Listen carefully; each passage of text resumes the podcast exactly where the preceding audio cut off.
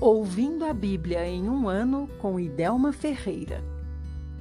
26 de abril de 2021. Domingo, primeiro dia da semana.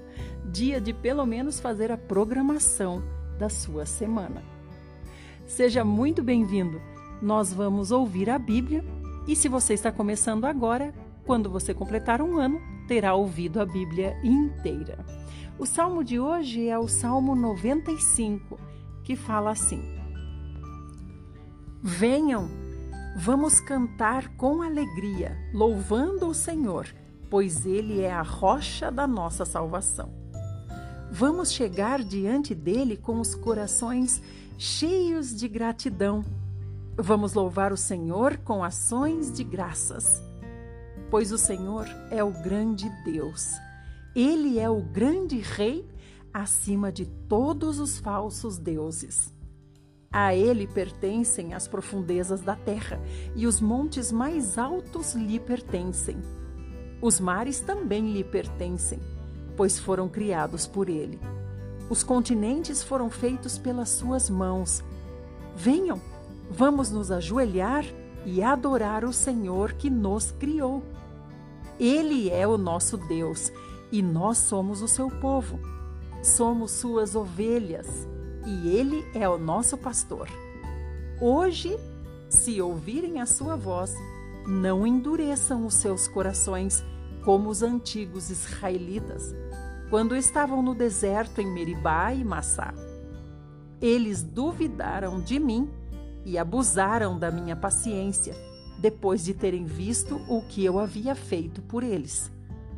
Durante 40 anos, esse povo me irritou, porque era um povo cujo coração estava longe de mim. Era incapaz de compreender e aceitar a minha vontade.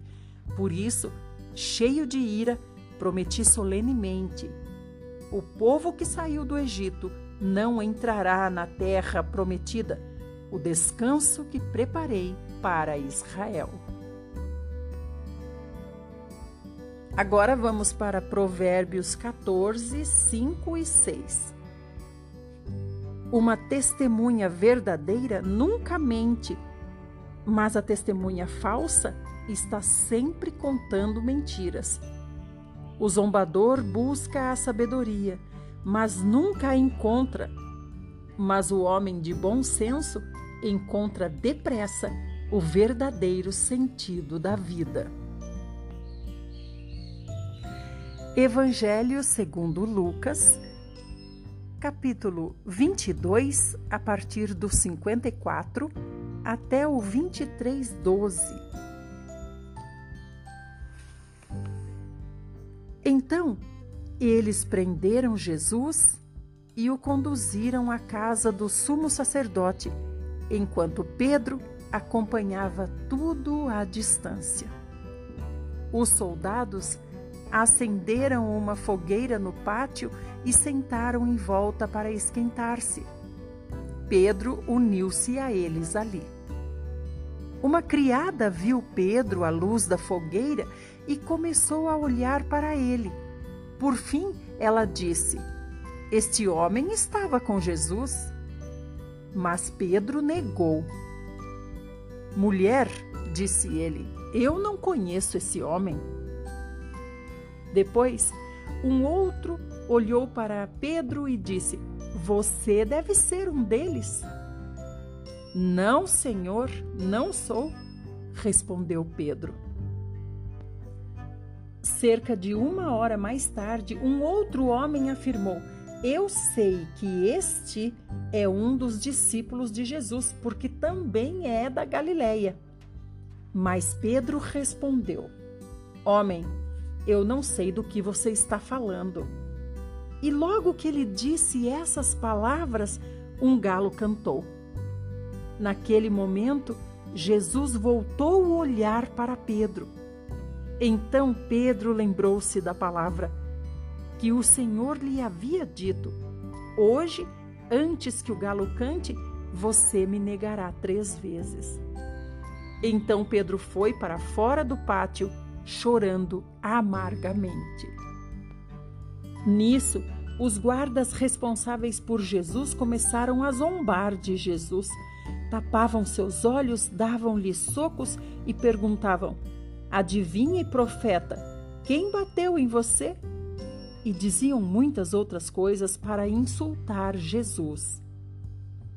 Cedinho, na manhã seguinte, reuniu-se o sinédrio, inclusive os sacerdotes principais e todos os mestres da lei. Jesus foi conduzido à presença desse grupo. Se você é o Cristo, diga-nos, intimaram eles. Porém, Jesus respondeu: Se eu lhes disser, vocês não acreditarão em mim, nem me deixarão explicar nada. Mas de agora em diante, o Filho do Homem se assentará à direita do Todo-Poderoso. Eles gritaram: Então você diz que é o Filho de Deus? E Jesus respondeu: São vocês que estão dizendo. Que necessidade temos de outras testemunhas? disseram eles, pois nós mesmos ouvimos dos próprios lábios de Jesus. Então resolveram levar Jesus ao governador Pilatos. Começaram logo a acusar Jesus.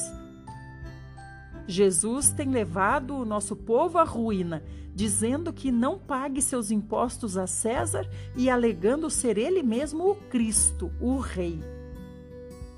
Então Pilatos perguntou para Jesus: Você é o Rei dos Judeus? É o Senhor quem está dizendo, respondeu Jesus. Depois, Pilatos voltou-se para os sacerdotes principais e a multidão e disse: Não vejo nesse homem nenhum motivo de acusação. Mas eles disseram e insistiram: Acontece que Jesus está provocando revoltas contra o governo nos diversos lugares aonde vai, em toda a Judéia, na Galiléia e agora aqui. Então ele é Galileu? perguntou Pilatos. Quando eles disseram que sim, Pilatos ordenou que levassem Jesus ao rei Herodes, porque a Galiléia estava sob o comando de Herodes. Acontece que Herodes estava em Jerusalém naqueles dias. Herodes ficou alegre com a oportunidade de ver Jesus porque tinha ouvido falar a respeito de Jesus e esperava vê-lo realizar algum milagre. Ele fez a Jesus uma pergunta atrás da outra, mas não obteve nenhuma resposta.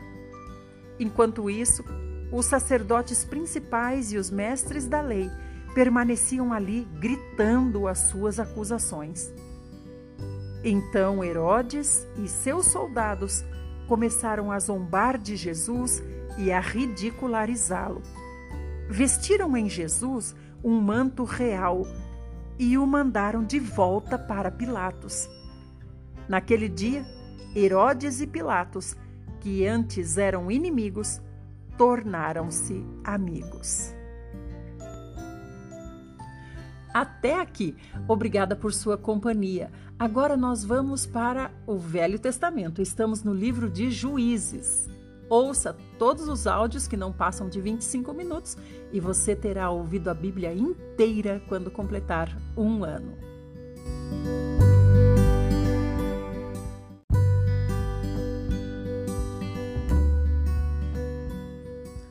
Livro de Juízes, capítulo 6 então o povo de Israel voltou a pecar contra o Senhor como antes. E de novo o Senhor permitiu que ele fosse dominado pelos seus inimigos. Dessa vez, o domínio foi dado ao povo de Midian e durou sete anos. Os midianitas foram tão cruéis que os israelitas tiveram de abrir covas e cavernas e construir fortificações nas montanhas. Isso porque, depois de cada semeadura feita pelos israelitas, subiam bandos de midianitas, amalequitas e outros povos vizinhos, acampavam nos territórios de Israel e destruíam os produtos da terra até perto de Gaza. E quando iam embora, não deixavam provisão alguma em Israel, nem mesmo ovelhas, bois e animais de carga, pois esses bandos subiam com os seus rebanhos e tendas e atacavam como nuvens de gafanhotos.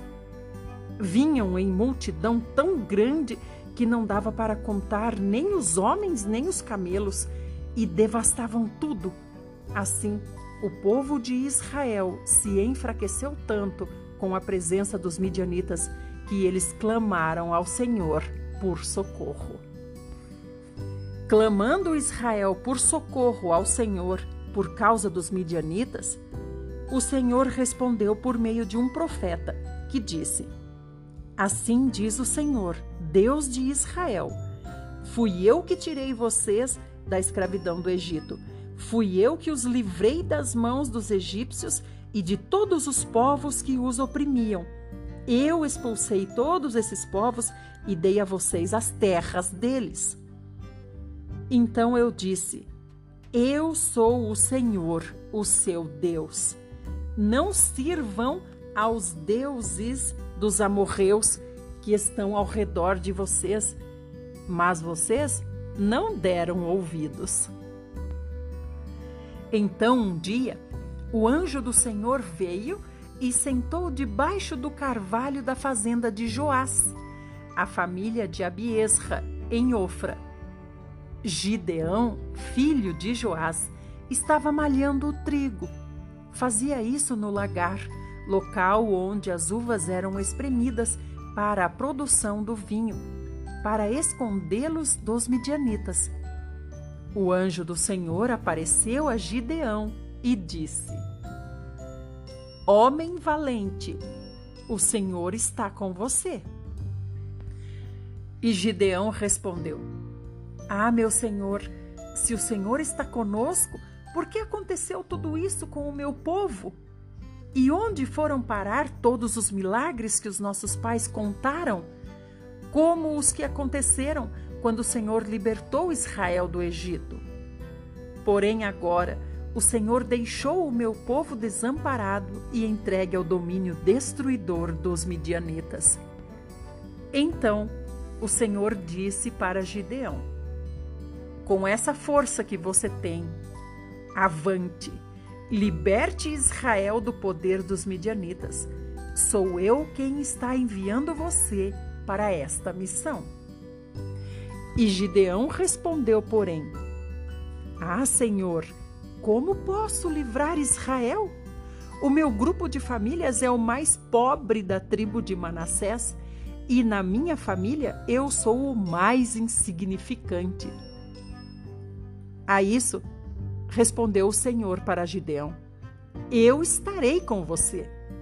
Por, por isso você vai destruir rapidamente os bandos midianitas, como se fossem um só homem. E Gideão respondeu para o Senhor: Se de fato vai me ajudar desse jeito, e se é certo que estou mesmo falando com o Senhor, faça algum sinal para provar que é o Senhor que está falando comigo. Peço, porém, que espere aqui enquanto vou buscar uma oferta para oferecer ao Senhor. E o Senhor respondeu para Gideão: Esperarei até você voltar. Gideão foi para casa e preparou um cabrito, preparou bolos sem fermento e usou para isso mais de 20 quilos de farinha. Colocou a carne em uma cesta o caldo numa panela e levou tudo ao lugar onde ele estava, o Senhor, à sombra do carvalho, e lhe ofereceu tudo o que tinha preparado. Mas o anjo de Deus disse: Coloque a carne e os bolos nessa pedra e derrame por cima o caldo. Gideão obedeceu.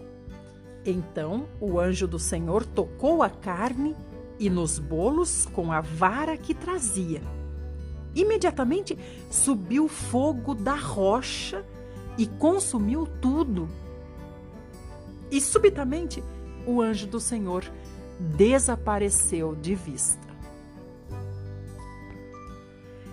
Quando Gideão viu que era de fato o anjo do Senhor, Gideão exclamou: Ai de mim, Senhor Deus, pois vi o anjo do Senhor face a face. Que a paz esteja com você, disse o Senhor. Não tenha medo, você não vai morrer por causa disto. Então Gideão construiu um altar ali e deu a ele o nome de O Senhor é Paz. Esse altar ainda está lá em Ofra, no território da família de Abiesra. Naquela noite, o Senhor disse para Gideão: Tome um dos novilhos do rebanho do seu pai, o boi de sete anos, derrube o altar de Baal, que pertence ao seu pai, e corte o poste ídolo que fica junto ao altar. Continuando as instruções para Gideão, disse o Senhor: Depois construa um altar dedicado ao Senhor, o seu Deus, no alto do morro. Em seguida, sacrifique o segundo novilho como oferta queimada ao Senhor. Para o fogo, use como lenha o poste ídolo que você irá cortar. Gideão reuniu dez dos seus criados e fez tudo o que o Senhor mandou, mas teve o cuidado de fazer tudo de noite porque estava com medo dos parentes e com medo dos homens da cidade. De manhã cedo, quando a cidade estava despertando, viram que o altar de Baal tinha sido derrubado e o poste ídolo cortado, e num novo altar alguém tinha sacrificado um dos bois do pai de Gideão. Então perguntaram uns aos outros: Quem fez isso? E depois de investigarem cuidadosamente, chegaram à conclusão: foi Gideão, o filho de Joás. Traga para fora o seu filho, gritaram os cidadãos a Joás. Ele terá de morrer, pois derrubou o altar de Baal e cortou o poste ídolo que fica ao seu lado. Porém, Joás disse a todos os que estavam contra Gideão: Ora, ora, vocês vão comprar a briga de Baal? Será que o Deus Baal precisa ser salvo? Quem lutar por ele estará morto pela manhã. Se Baal é Deus, ele que cuide disso quando alguém destrói o seu altar. Desse dia em diante, Gideão foi chamado de Jeru Baal dizendo: Que Baal lute contra ele, porque derrubou o seu altar. Pouco tempo depois, os midianitas e amalequitas e outros povos vizinhos do leste uniram os seus exércitos e planejaram atacar juntos o povo de Israel. Atravessaram o Jordão e acamparam no vale de Jezreel. Então, o Espírito do Senhor apoderou-se de Gideão e ele ordenou o toque de reunir, convocando os homens de Abiezer para segui-lo. Gideão mandou mensageiros às tribos de Manassés, Azer, Zebulon e Naphtali, chamando-os para a batalha. E os homens atenderam à convocação. Então disse Gideão para Deus: Se de fato o Senhor vai usar a mim para salvar Israel, como prometeu, Dê-me uma prova da seguinte maneira: vou deixar um pouco de lã no pátio. Se só a lã estiver molhada do orvalho e a terra em volta estiver seca, então eu terei certeza de que o Senhor vai libertar Israel por meu intermédio, como prometeu. E foi isso que aconteceu. No dia seguinte, bem cedo, Gideão foi lá, espremeu a lã e colheu uma tigela de orvalho da lã. Disse ainda Gideão ao Senhor: Não fique irado comigo, Senhor, mas eu peço que me deixe fazer só mais uma prova com a lã. Desta vez faça com que só a lã fique seca e a terra em volta dela fique molhada pelo orvalho. E Deus fez o que ele havia pedido naquela noite. Gideão viu que somente a lã estava seca e que a terra em volta dela estava coberta de orvalho.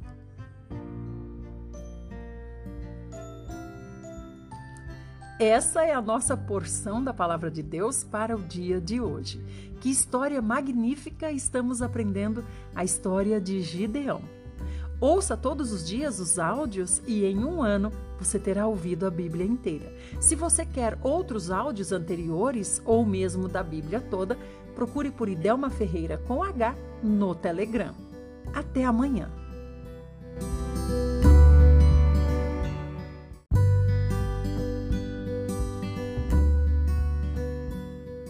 Livro Fundamentos do Lar Cristão. Você pode ser mais feliz em família. Tema: Influências perigosas.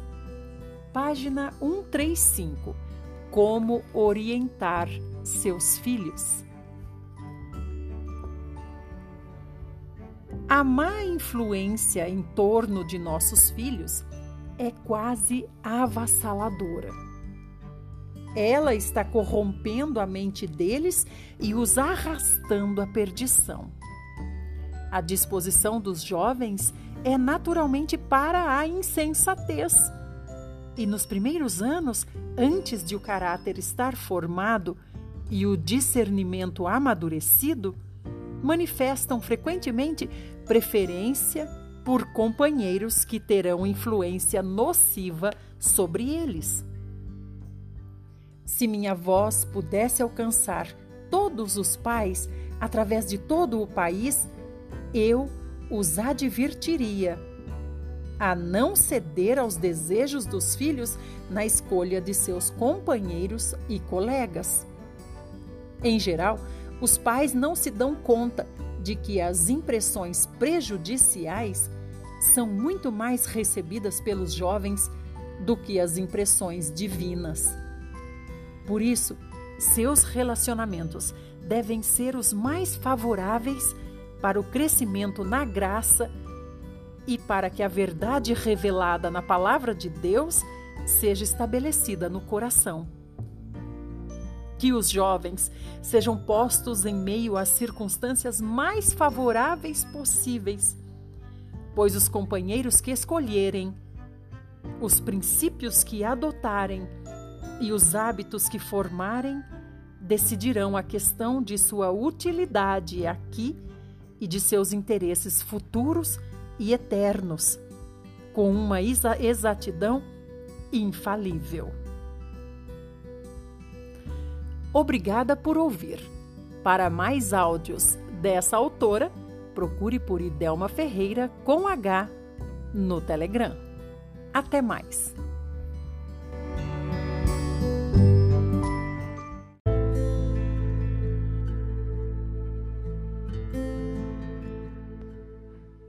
Livro O Grande Conflito Acontecimentos que mudarão o seu futuro.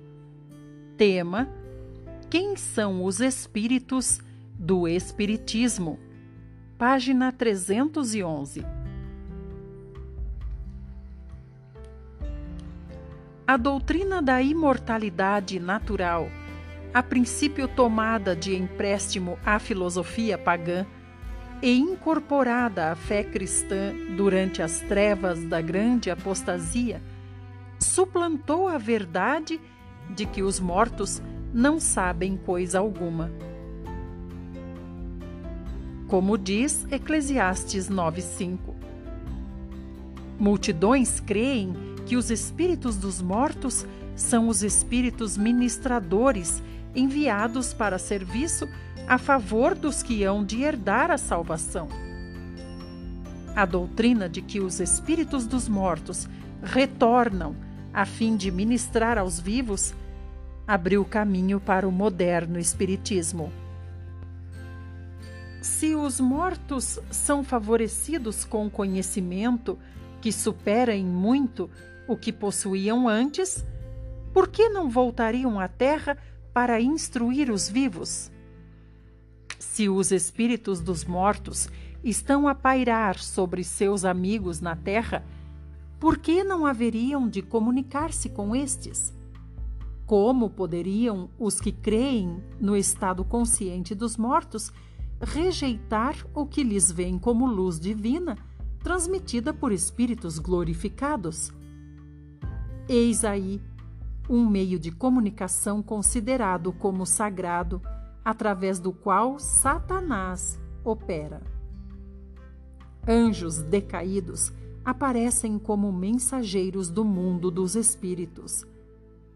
O príncipe do mal tem o poder de trazer à presença dos homens a aparência de seus amigos falecidos. A contrafação é perfeita e é reproduzida com maravilhosa exatidão. Muitos são consolados com a afirmação de que seus queridos estão desfrutando do céu. Sem suspeitar do perigo, dão ouvidos a espíritos enganadores e a doutrinas de demônios, como nos alerta 1 Timóteo 4:1. Os que baixaram ao túmulo sem estar preparados pretendem estar felizes no céu e mesmo ocupar ali elevadas posições. Pretensos visitantes do mundo dos espíritos, por vezes, proferem avisos e advertências que se demonstram corretos. Então, estando ganha a confiança, apresentam doutrinas que solapam as Escrituras. O fato de declararem algumas verdades e poderem por vezes predizer acontecimentos futuros dão às suas declarações uma aparência de crédito, de modo que seus falsos ensinos são aceitos.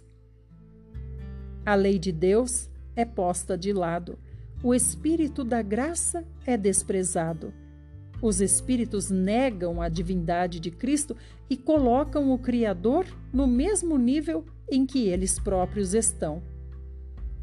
Embora seja verdade que os resultados da trapaça tenham muitas vezes sido apresentados como manifestações genuínas, tem havido também grandes exibições de poder sobrenatural, obra direta dos anjos maus. Muitos creem que o Espiritismo é meramente uma impostura humana.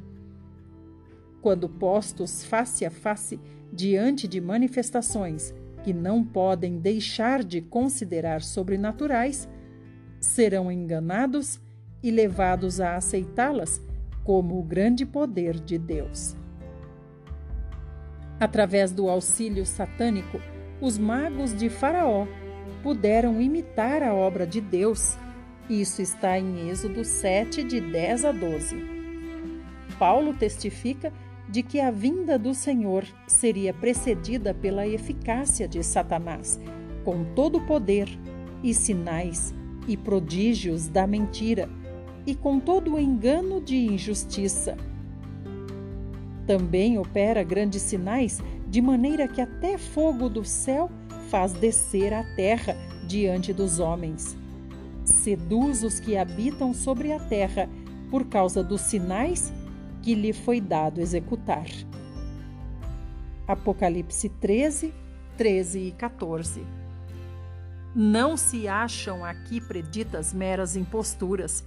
Os homens são enganados por sinais que os agentes de Satanás efetuam e não por aquilo que eles fingem realizar as pessoas de cultura e educação, o príncipe das trevas apresenta o Espiritismo em seus aspectos mais refinados e intelectuais.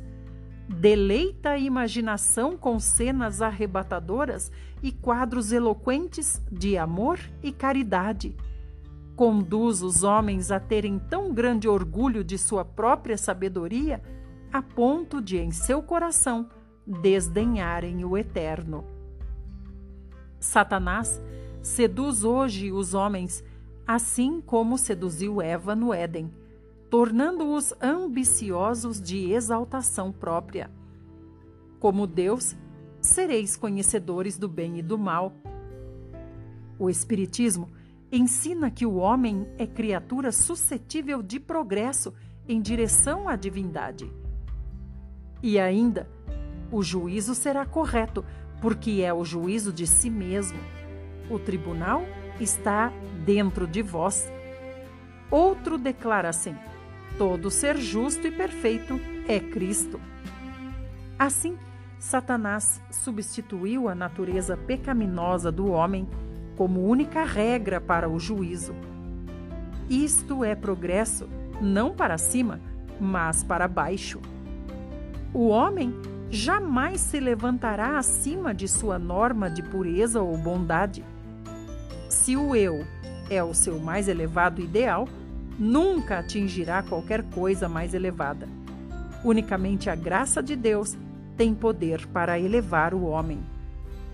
Abandonado a si mesmo, seu caminho será em direção descendente. Ao que condescende consigo mesmo, ao amante de prazeres, ao sensual, o Espiritismo se apresenta sob disfarce menos sutil. Em suas formas mais grosseiras, encontra o que está em harmonia com suas inclinações. Satanás observa os pecados que cada indivíduo é inclinado a cometer e então cuida que não faltem oportunidades para satisfazer a tendência para o mal. Tenta os homens através da intemperança, a fim de enfraquecê-los física, mental e moralmente. Destrói milhares por meio da satisfação das paixões, embrutecendo assim toda a natureza. Para completar sua obra, os espíritos declaram que o verdadeiro conhecimento coloca o homem acima de toda a lei, que tudo está certo, que Deus não condena e que todos os pecados são inocentes. Sendo o povo levado a crer que o desejo é a mais elevada lei, que liberdade é libertinagem e que o homem é apenas responsável a si mesmo. Quem poderá maravilhar-se de que a corrupção campeie por toda parte? Multidões aceitam avidamente os ensinos que induzem à concupiscência. Satanás apanha em sua rede milhares que professam ser seguidores de Cristo. Mas Deus concedeu luz suficiente para que se descubra a cilada. O próprio fundamento do Espiritismo encontra-se em guerra com as Escrituras. A Bíblia declara que os mortos nada sabem, que todos os seus pensamentos pereceram, já não possuem parte nas alegrias ou tristezas dos que estão na terra. Além disso, Deus proibiu toda pretensa comunicação com os espíritos dos mortos. Os espíritos familiares, conforme são chamados os visitantes de outros mundos, são identificados pela Bíblia como espíritos de demônios. Leia Números 25, de 1 a 3. O costume de tratar com eles foi proibido sob pena de morte, como está em Levítico 19, 31. O Espiritismo, porém, abriu seu caminho nos meios científicos, invadiu as igrejas e encontrou acolhida nas corporações legislativas e mesmo nas cortes dos reis. Esse grande engano é o reaparecimento, sob novo disfarce, da feitiçaria condenada da antiguidade. Representando os mais vis dos homens como se estivessem no céu, Satanás diz ao mundo: Não importa que creiais ou não em Deus e na Bíblia, vivei como vos agradar o céu será o vosso destino. Mas a palavra de Deus diz: Ai dos que ao mal chamam bem e ao bem mal, que fazem da escuridão luz e da luz escuridade. Isaías 5, 20. Obrigada por ouvir. Para receber mais áudios de livros de Ellen White, procure por Idelma Ferreira com H no Telegram. Até mais!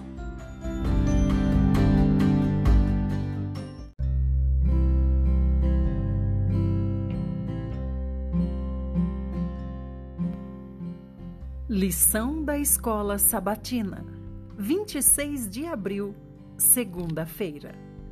Verso para memorizar.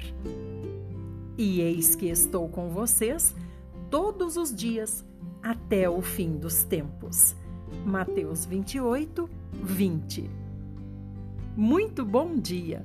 A lição de hoje é A Promessa do Messias, parte 1 Vamos estudar juntos. Gênesis 28, 14 diz assim: Em você e na sua descendência serão benditas todas as famílias da terra.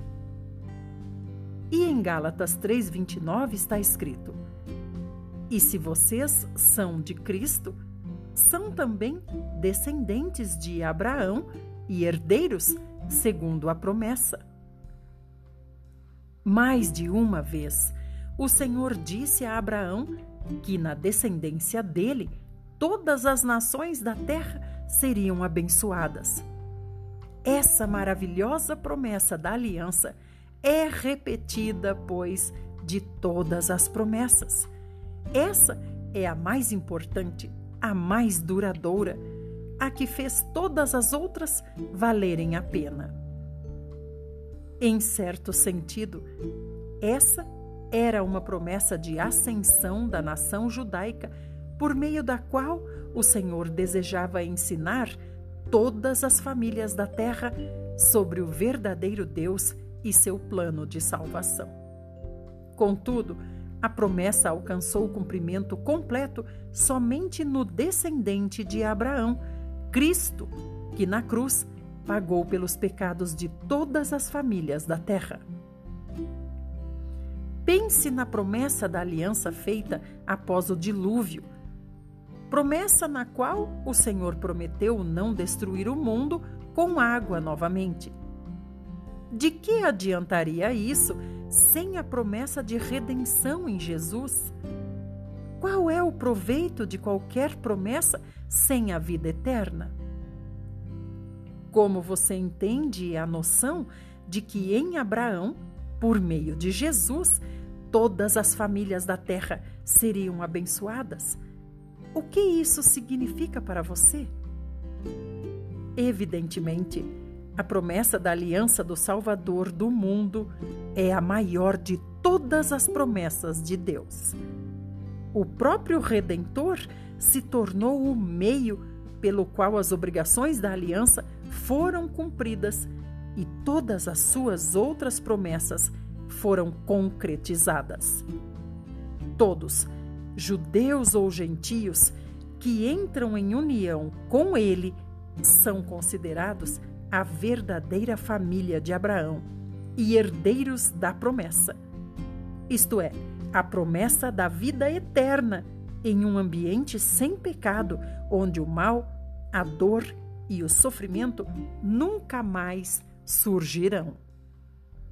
Você consegue pensar em uma promessa melhor do que essa? Por que a promessa de vida eterna em um mundo sem pecado e sofrimento nos atrai tanto? Será que nós ansiamos o cumprimento dessa promessa porque foi para isso que fomos criados e originalmente e porque ao desejar essa promessa, almejamos algo fundamental para a nossa natureza? Pensemos sobre tudo isso no dia de hoje. Vamos retomar o verso para memorizar, mas antes eu quero lhe contar que, se você se interessa por livros de Ellen White ou mesmo as lições da escola sabatina anteriores, você pode encontrar no Telegram procurando por Idelma Ferreira com H. Agora, para ficar na nossa mente, vamos para o verso para memorizar. E eis que estou com vocês todos os dias até o fim dos tempos. Mateus 28, 20.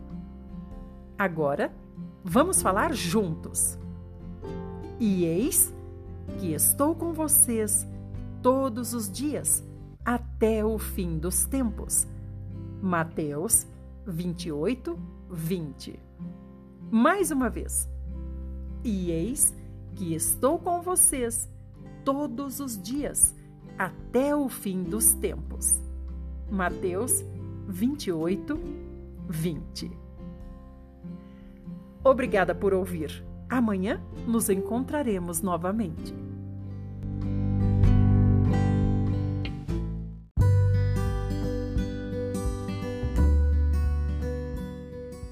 Livro Lições para o Viver Cristão. Tema: A lei do Espírito da vida nos livra da lei do pecado. Página 201. Libertação.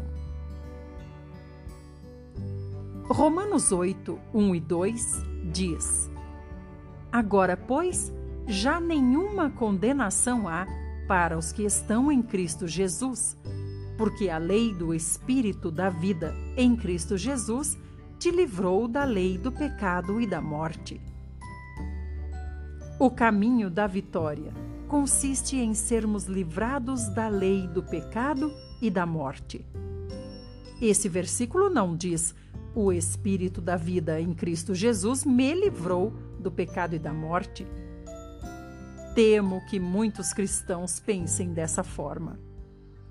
O versículo diz: A lei do Espírito da vida, em Cristo Jesus, te livrou da lei do pecado e da morte.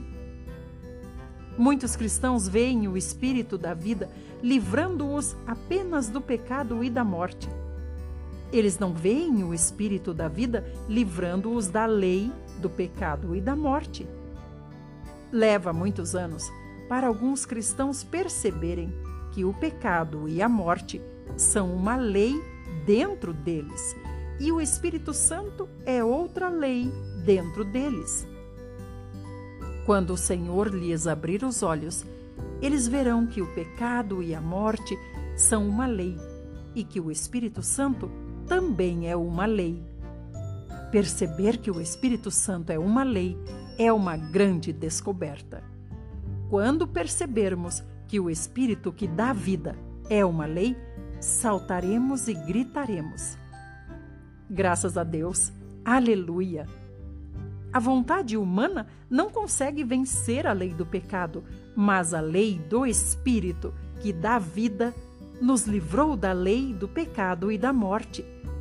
Somente a lei do Espírito da vida é que pode livrar o homem da lei do pecado.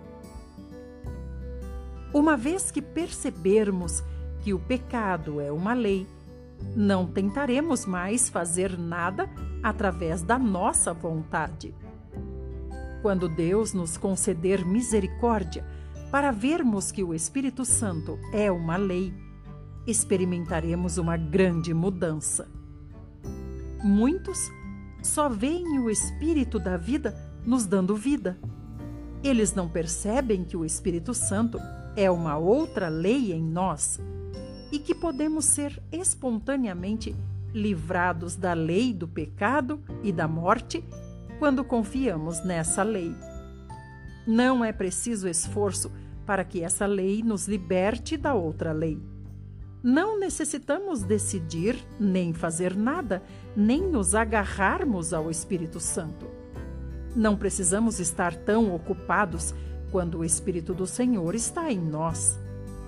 Se tememos que o Espírito do Senhor não vá operar em nós, a menos que corramos para ajudá-lo em tempos de tentação, é porque ainda não vimos o Espírito como uma lei dentro de nós.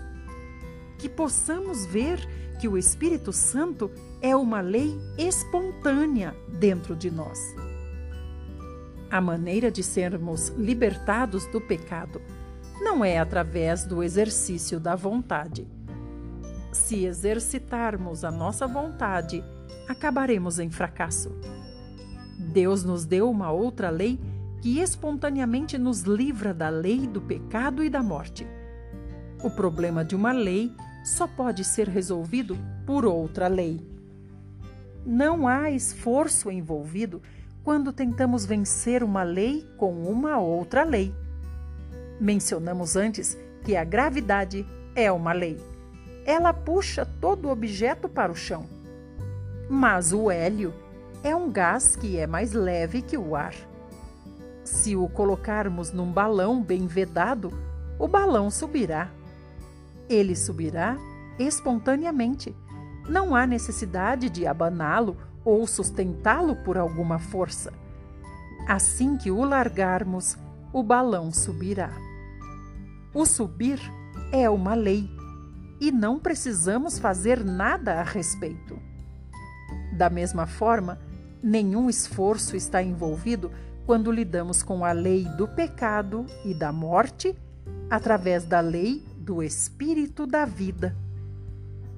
Suponha que alguém o xingue ou o agrida sem motivo. É possível você vencer a situação mesmo sem se dar conta do que aconteceu. Depois de tudo ter passado, você pode admirar como você não ficou bravo quando foi xingado. Você deveria ter ficado bem zangado com as palavras da outra pessoa. Mas, surpreendentemente, você venceu a situação sem mesmo se dar conta do que estava acontecendo. Na verdade, todas as vitórias são vitórias inconscientes, porque é a lei do Espírito Santo que está operando e nos sustentando e não a nossa própria vontade. Esse tipo de vitória espontânea é uma vitória genuína. Uma vez que você prove isso, perceberá que somente o espírito que habita interiormente é que pode guardá-lo do pecado. Você não precisa decidir não pecar.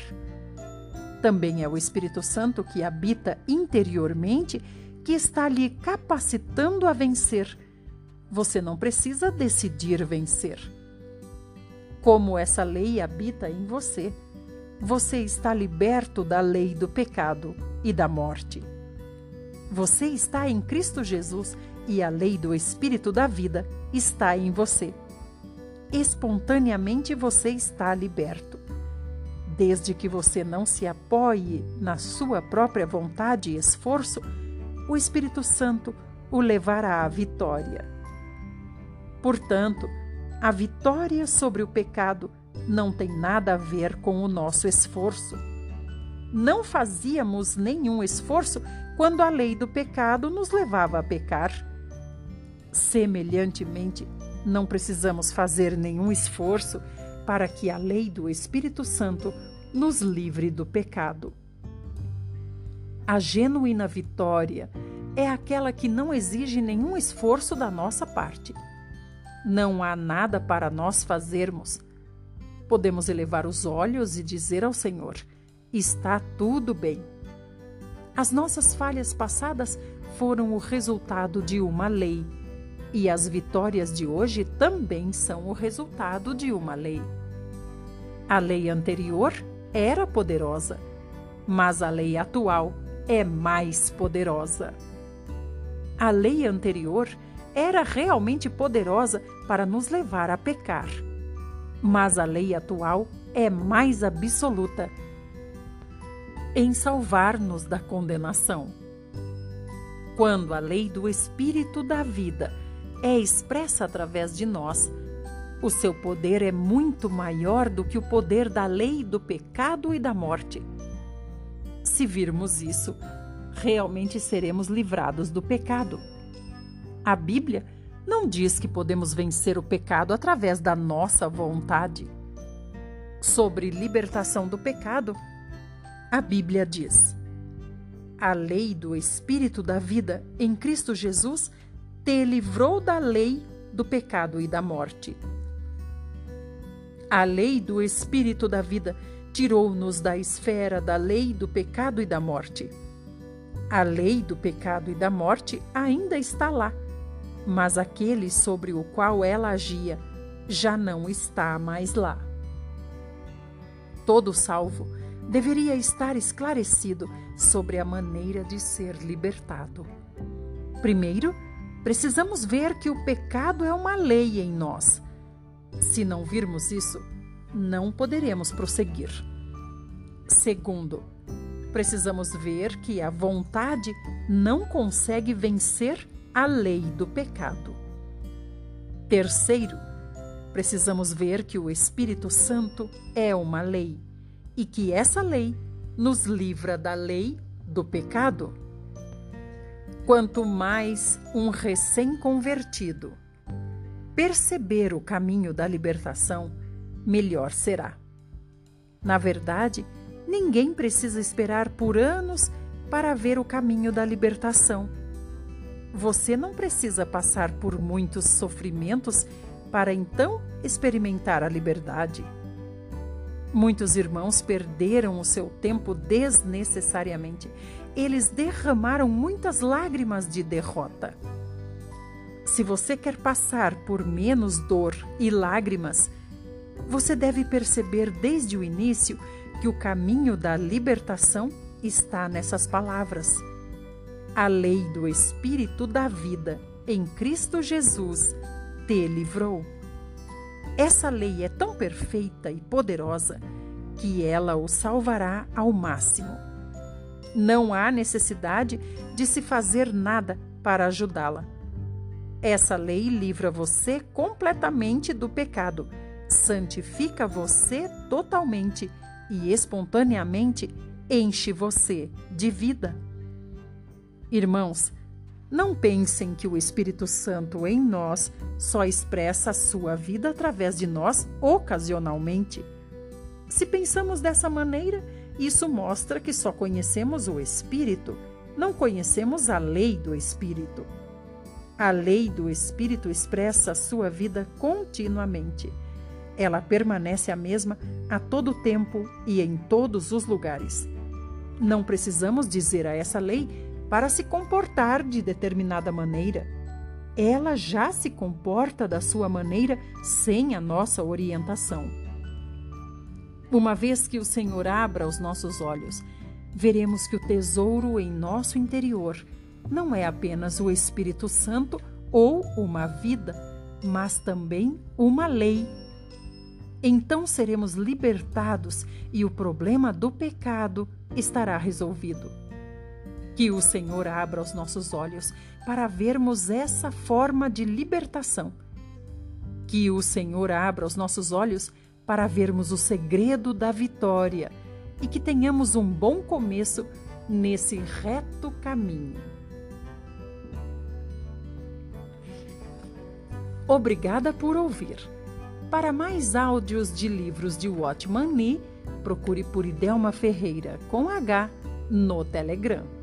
Até mais!